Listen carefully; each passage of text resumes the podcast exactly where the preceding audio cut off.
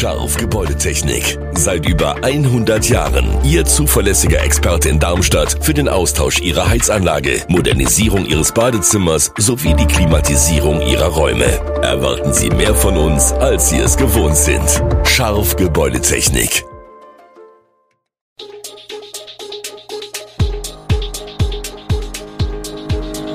Gude, unser morgendliches News Update. Das Wichtigste aus Südhessen für Sie im Überblick.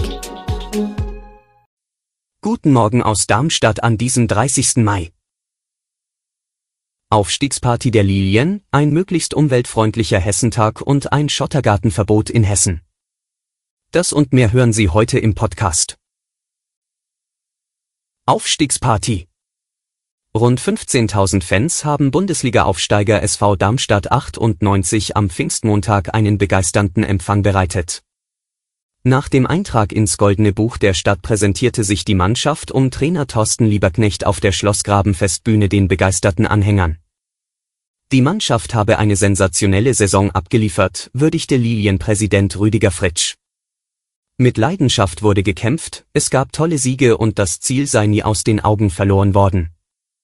Das Team hatte den vierten Aufstieg ins Fußballoberhaus nach 1978, 1981 und 2015 bereits am vorletzten Spieltag perfekt gemacht. Trainer Lieberknecht bedankte sich nicht nur bei der Mannschaft, dem Trainerteam, der Vereinsführung und seiner Familie, sondern insbesondere auch den Fans. Zuvor hatte bereits Darmstadts Oberbürgermeister Jochen Patsch der Mannschaft bei einem Empfang zum Aufstieg gratuliert. Der 61-Jährige bezeichnete den Fußball der Lilien als leidenschaftlich und authentisch mit einer mitreißenden und zugleich bodenständigen Spielweise. Ugandas Präsident Yoweri Museveni hat ein umstrittenes Gesetz gegen homosexuelle Handlungen unterzeichnet, das deren Verurteilung zum Tode in gewissen Fällen möglich macht. Das erklärte Parlamentssprecherin Anita Anet Amon. Übereinstimmenden Medienberichten zufolge bestätigte das Büro des Präsidenten die Unterzeichnung. Das Gesetz sieht die Todesstrafe für Homosexuelle vor, die der Vergewaltigung oder des Geschlechtsverkehrs mit Minderjährigen oder Behinderten überführt werden. Menschen oder Gruppen, die sich für Homosexuelle einsetzen, können mit bis zu 20 Jahren Haft bestraft werden. Vor gut einem Monat hatte Museveni eine erste Version des Gesetzes an das Parlament zurückgegeben. Er hatte Bedenken, das Gesetz könnte rechtlich angreifbar sein.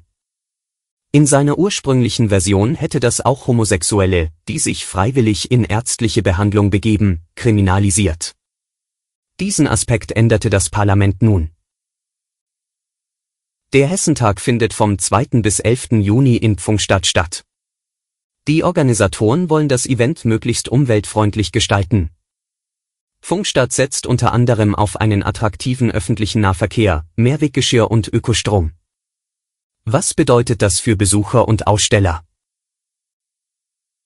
Speisen dürfen nur in Mehrweggeschirr oder in essbaren Materialien oder Papiertüten ausgegeben werden.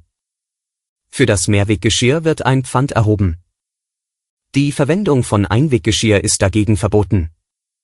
Während der Abfall von Besuchern komplett verbrannt wird, können Aussteller Müll trennen. Papier und Glas werden zum Beispiel recycelt und aus Biomüll soll nachhaltiger Strom werden. Darüber hinaus sind wassersparende Sanitäranlagen für den Hessentag vorgesehen, so dass der Wasserverbrauch um etwa 90 Prozent reduziert wird. Nicht zuletzt wird auf ein gedrucktes Programmheft verzichtet. Im Kreis Bergstraße arbeiten Hebammen an Feiertagen und Wochenenden am Limit, wie Christine Richter, Hebammenkreissprecherin, betont. Neben unsozialen Arbeitszeiten belastet sie vor allem die schlechte Bezahlung. Um dem Hebammenmangel entgegenzuwirken und die Situation zu verbessern, wurde auf Initiative von Gesundheitsdezernentin Diana Stolz zu Beginn dieses Jahres das Hebammennetzwerk gegründet. Das Netzwerk hat das Ziel, die Arbeitsbedingungen der Hebammen zu verbessern und ihre Ausbildung zu fördern. Es bietet einen Ort des Austauschs für alle, die mit Hebammenarbeit und Geburtshilfe zu tun haben. Die drei Hebammenkreissprecherinnen, darunter auch Christine Richter, sind Teil des Netzwerks. Aktuell befindet sich das Netzwerk noch in den Anfängen und arbeitet daran, einen gemeinsamen Nenner zu finden. Ein zentrales Problem ist die Kombination aus schlechter Bezahlung, herausfordernden Arbeitsbedingungen und dem Hebammenmangel. Viele Hebammen steigen aufgrund dieser Faktoren aus dem Beruf aus, was wiederum den Mangel verstärkt. Schottergärten werden immer häufiger verboten. So auch in der vergangenen Woche in Hessen. Inzwischen gibt es nicht nur von Naturschutzverbände Kritik. Schottergärten haben viele ökologische Nachteile. Auf kahlen Flächen ohne Pflanzen finden Schmetterlinge, Käfer und andere Insekten keine Nahrung, keinen Unterschlupf und damit keinen Lebensraum, warnt das Bundesumweltministerium. Häufig wird unter dem Schotter ein Unkrautvlies verlegt, so dass sich kein Unkraut zwischen den Steinen entwickeln kann. Durch die Folien oder Fliese gibt es jedoch keine Austauschmöglichkeit mit dem natürlichen Boden. Viele Insektenarten sind aber darauf angewiesen, da sie beispielsweise ihre Eier dort ablegen, Zudem wird das natürliche Bodengefüge durch die Anlage eines Schottergartens vernichtet oder zumindest stark beeinträchtigt. Wird bei der Anlage des Schottergartens eine wasserundurchlässige Folie oder gar Beton verwendet, wird die gesamte Fläche versiegelt. Bei Regen kann das Wasser nicht im Boden versickern, sondern muss an der Oberfläche ablaufen und landet in der Kanalisation. Alle Nachrichten sowie weitere Hintergründe finden Sie auch auf www echo-online.de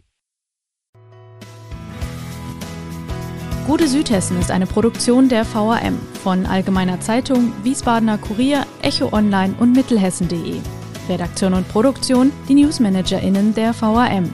Ihr erreicht uns per Mail an audio.vrm.de.